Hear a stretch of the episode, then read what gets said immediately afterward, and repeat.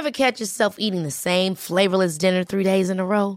Dreaming of something better? Well, HelloFresh is your guilt-free dream come true, baby. It's me, Kiki Palmer. Let's wake up those taste buds with hot, juicy pecan-crusted chicken or garlic butter shrimp scampi. Mm. Hello Fresh. Stop dreaming of all the delicious possibilities and dig in at HelloFresh.com. Let's get this dinner party started.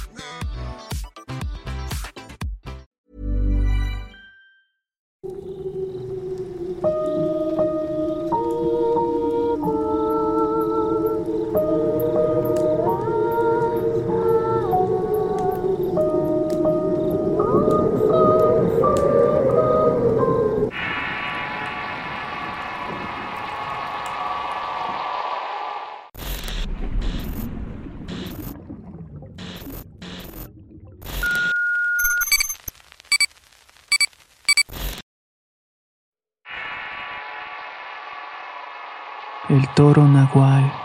Historia escrita y adaptada por Eduardo Liñán para relatos de horror. En mi familia siempre hubo creencias en la magia y la brujería. Desde que tengo uso de razón crecí en un ambiente rodeado de misticismo y cosas horribles que siendo niño no dimensionas. Pero conforme pasa el tiempo vas viendo la verdadera esencia de las cosas. Y más cuando miembros de tu familia se dedican a lo malo. A esa brujería que provoca las más horribles cosas en la vida de las personas. De esta forma conocí a una tía hermana de mi abuela que se dedicaba a este tipo de suertes de la brujería. La gente del pueblo donde vivíamos la respetaba porque se les sabía muchas cosas. Ella vivía en un terreno que estaba situado a un lado del nuestro. Allí era donde vivía con mis tíos y mi mamá. Recuerdo que era partera y además no había temporadas en que llegaran señoras embarazadas a consultarla y a tener sus hijos. Y al no haber médicos cerca y baratos, la única opción era la tía Esperanza. A nosotros en particular, mis hermanos, primos y una cantidad de chiquillos que habitaban en los jacales vecinos, nos curaba de espanto y de los malos aires que agarrábamos en el monte cuando llevábamos chivos a pastar. Una vez recuerdo que hasta llegó a curar a un tío del obriago. Le quitó el gusto por la bebida y además salvó a mucha gente de morir por embrujos. Así era ella. Todo el mundo la conocía en la región al ser muy acertada. Pero y luego de mucho tiempo evidentemente la edad fue mermando sus habilidades y su mente. A veces tenía lagunas mentales y olvidaba las cosas frecuentemente.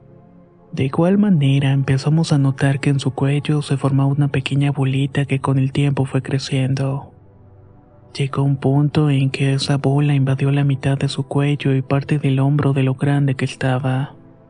Al principio nuestra madre nos decía que era un padecimiento propio de la edad, pero la tía una vez nos contó que en realidad era todo el mal que recogía de la gente. Con el tiempo se le fue acumulando ahí si no se retiraba de curar y de hacer brujería. Aquella cosa que tenía iba a reventar irremediablemente, causándole la muerte e invadiendo su sangre. Era cierto que ese tumor que tenía cada vez se le hacía más feo y era peor cuando atendía a las personas. Llegué incluso a mirar cómo le latían las venas y se le saltaban cuando regresaba de hacer una limpia. En sus últimos días recuerdo que llegó una señora muy afligida y tenía a su hija muy enferma, pero además estaba a punto de dar a luz. Así que llegó suplicándole a la tía esperanzada que le ayudara. Al parecer el caso era muy grave y la tía no le había dado buenas noticias porque era un parto complicado. Además la muchacha debía ser tratada por otras cosas. La tía decía que tenía un mal de brujería bastante malo y muy avanzado, por lo que ayudarla era bastante complicado. Aún así, sabiendo que ella misma corría muchos riesgos al ayudarla, decidió seguir a la señora a su casa.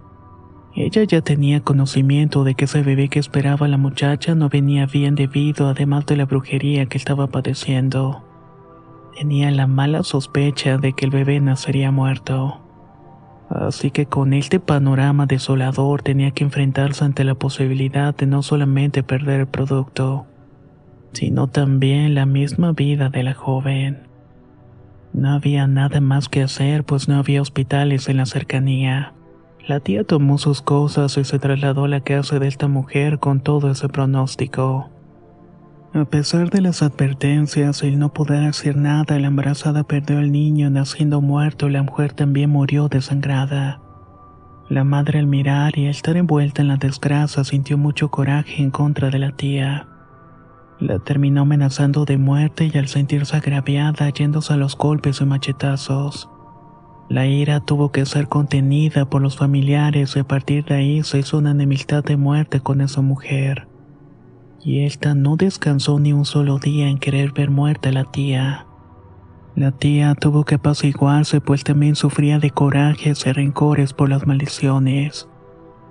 Ella siempre decía que maldecir era malo y ahora ella tenía muchos más problemas, pues sentía que ese tumor de maldad le latía haciéndole daño. Y por pasar demasiados problemas mentales alucinaba que el diablo la rondaba y estaba esperando un momento de su muerte para llevársela. Tal fue el miedo que tenía que tuvo que irse a refugiar a un jacalito que tenía en lo alto del cerro. Ahí se iba por varios días a hacer velaciones y rezos. Tenía su lugar y no dudó en ir a esperar la muerte en ese sitio. Y a pesar de las súplicas de mi madre y los demás tíos, ella se fue. Eso sí, no sin antes despedirse de mí y decirme que continuara con el legado de la familia, ya que yo tenía dones que podría usar para ayudar a la gente, pero debía estar consciente del precio que tenía que pagar. Eso me dio mucho miedo ya que era una jovencita y no comprendía de muchas cosas que la tía me estaba diciendo. A pesar de las advertencias y pedimento, mi madre siempre fue muy cercana a la tía. La quería mucho y no dudó en ayudar a llevar sus cosas para instalarse en aquel jacalito. De igual manera la acompañé teniendo que cargar las bolsas. Fue un largo camino entre el cerro hasta llegar a su humilde casa, que era un lugar muy pobre. Apenas si tenía lo necesario para vivir sintiendo algo de lástima por dejar a la tía en esas condiciones. Pero ella sí lo quería y esa noche nos quedamos a ayudarle a acomodar su cama y su cocina de humo. Mi madre decidió que nos íbamos a quedar a dormir en la casa mientras habituaba. Era bastante lúgubre por la noche. El ambiente, solo iluminado por una luz de veladora y el sonido de los grillos, a veces no te dejaba dormir. Realmente era muy molesto. Y mientras intentaba conciliar el sueño, se vino una ventisca anunciando una tormenta y el aguacero se dejó venir. De pronto me desperté por una gotera que estaba cayendo precisamente en mi rostro y tanto mi madre como la tía estaban levantadas tomando café en unos jarros en tanto conversaban algo que no recuerdo qué. Me senté serena en la mesa mientras la tía intentaba curar su tumor colocándose manteca de cerdo.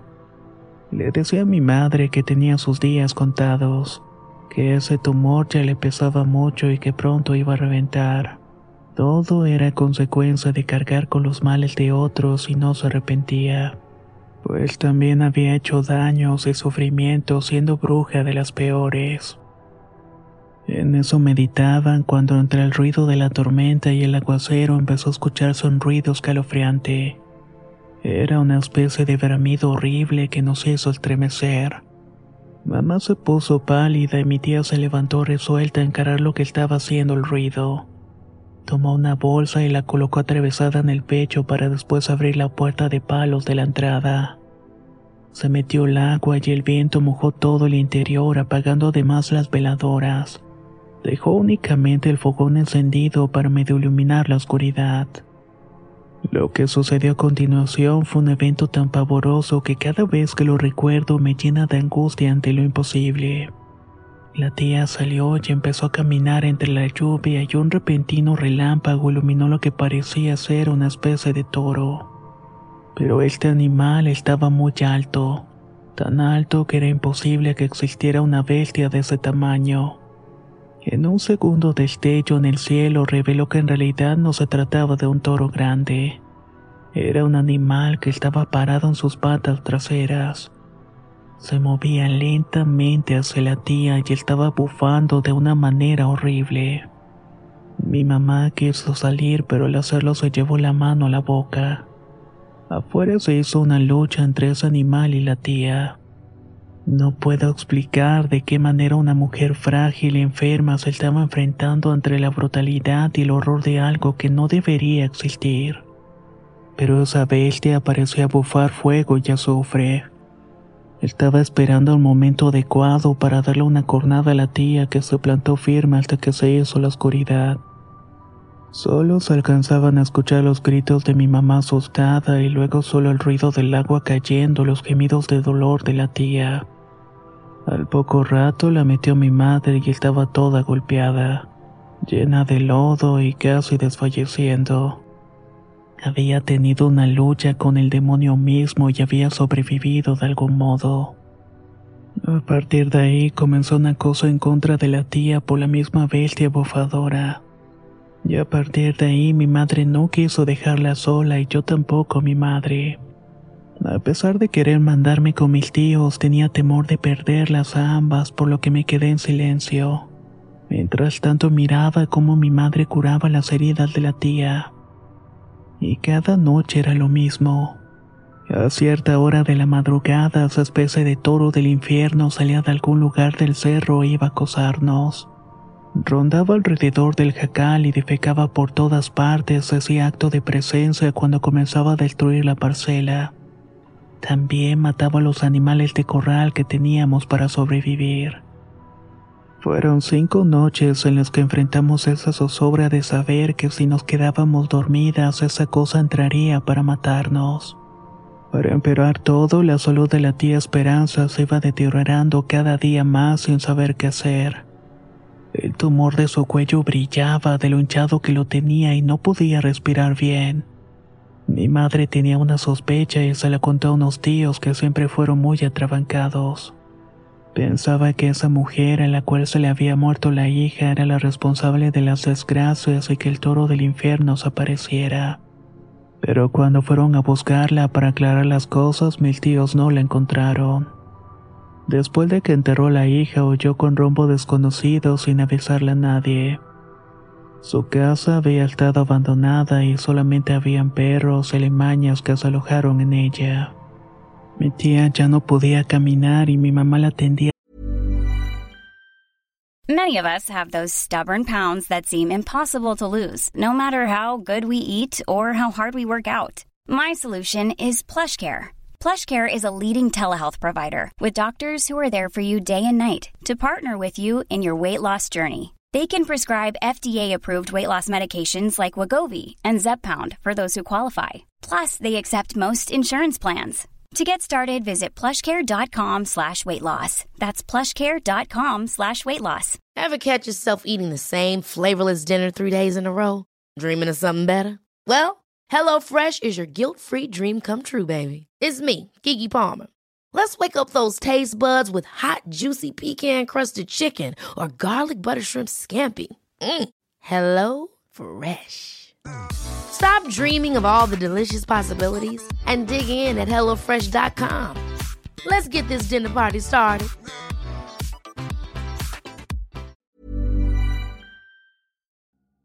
La primavera está aquí, así que es el mejor momento para sacar lo viejo de la rutina y vivir nuevas experiencias, entre ellas nuestros estrenos de terror y hasta una nueva manera de obtener dinero con tus compras gracias a iBota iBota es una app que puedes descargar totalmente gratis y que te da la mayor cantidad de dinero en efectivo en cientos de artículos y marcas.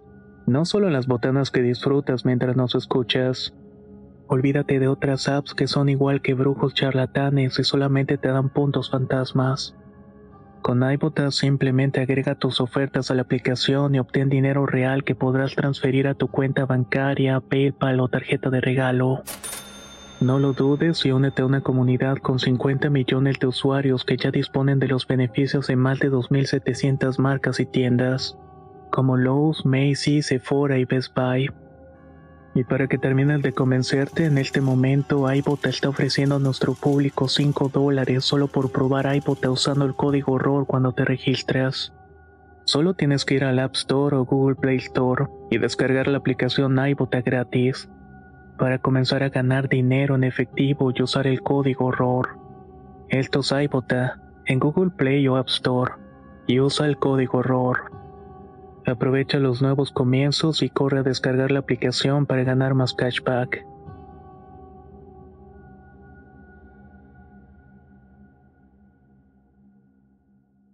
De la mejor manera posible. Le contaba cosas de su vida y cómo hizo muchas cosas malas. Se arrepentía en ese momento, pero mi mamá solamente atendía sus malestares con hierbas y manteca caliente. Lo peor sucedió esa misma noche. Los aguaceros no habían terminado en la región.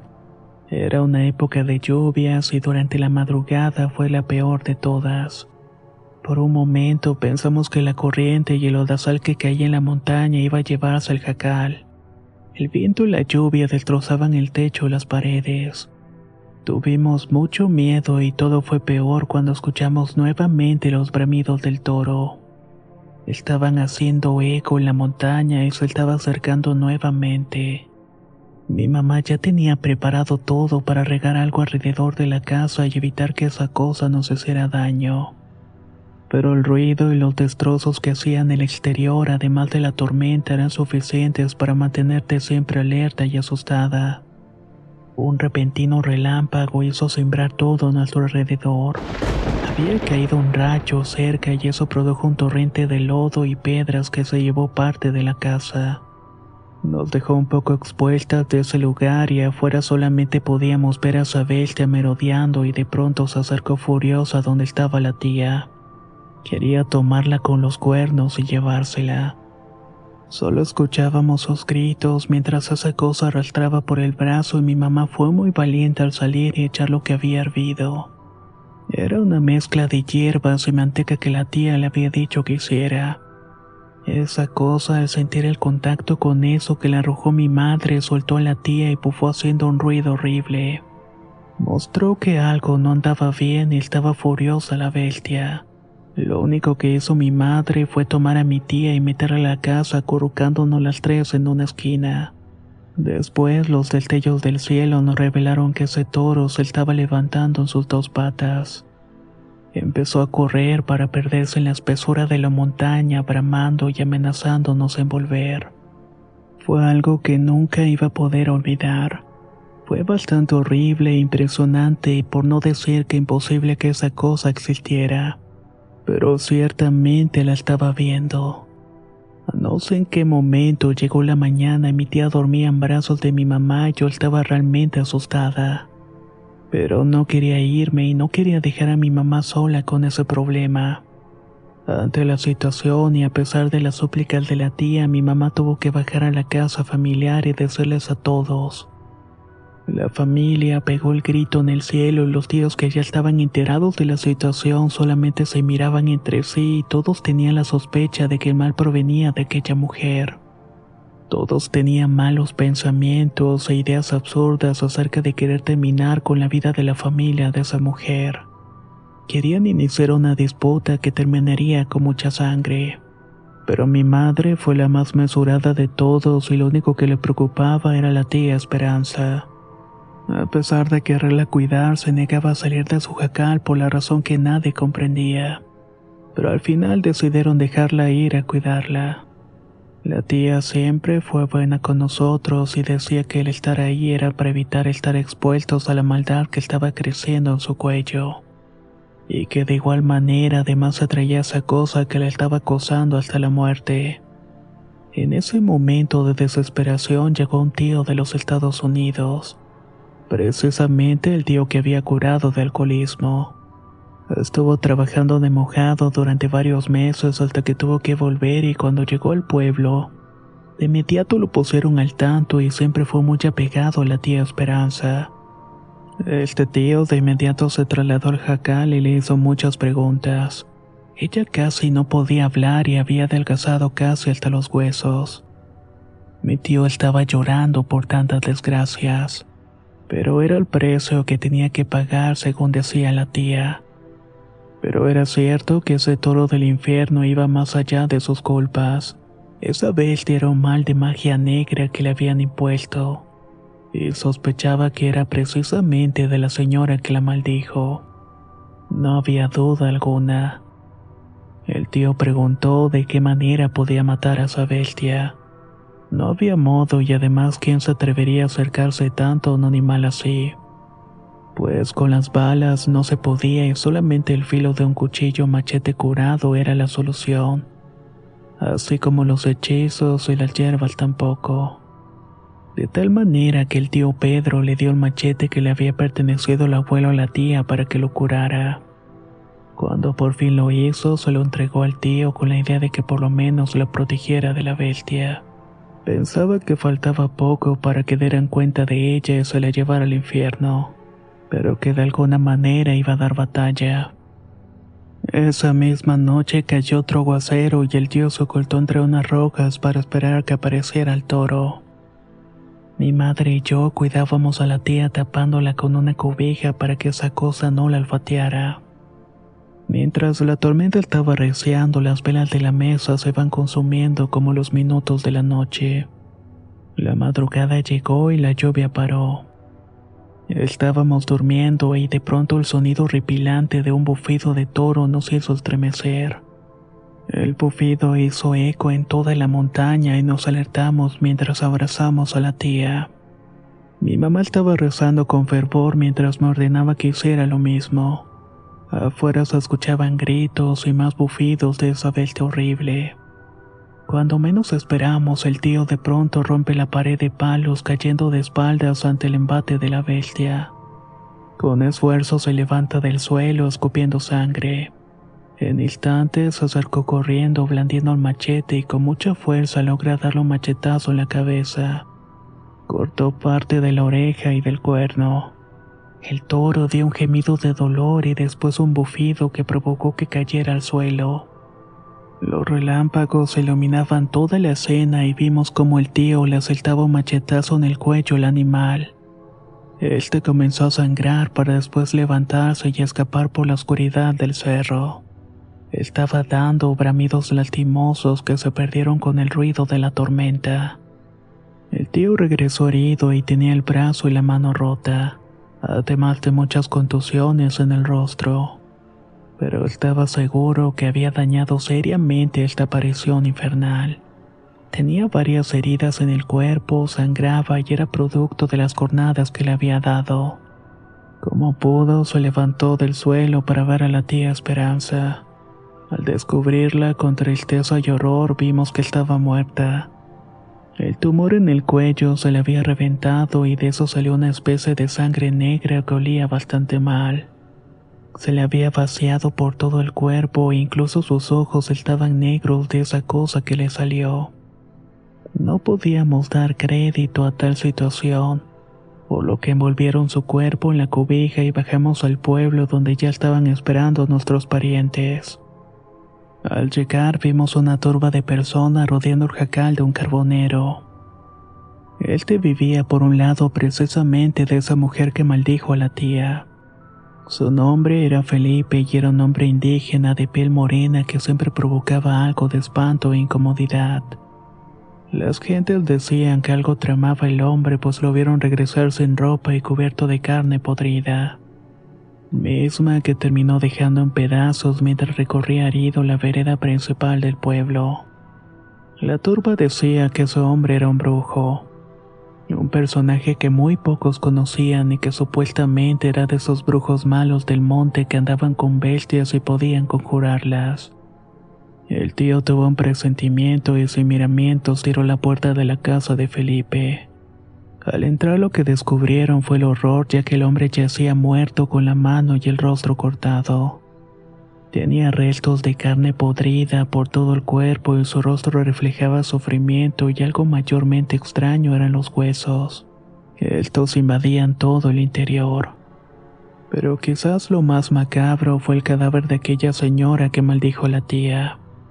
Estaba debajo de la cama y había muerto por una herida en la panza. Esta la había terminado de desangrar. Pero nadie sabía realmente qué había pasado y solamente algunos viejos parecían saber la verdad pero nunca la dijeron. Mientras sacaban las cosas de esa casa para quemarla, los ejidatarios encontraron una carta póstuma en la casa de la mujer. En ella decía que debido al odio que le tenía mi tía Esperanza, había pactado con el demonio para matarla. El resultado fue un extraño encuentro con una bestia conocida como Toro Nahual. Había pagado con su propia vida ofreciendo su sangre para pactar la muerte de la tía. Pues entre dichos de la carta esta mujer era una bruja muy poderosa. Al final enterramos a la tía Esperanza y los restos de las personas fallecidas, cerrando de esta manera un capítulo en la vida de terror de mi familia.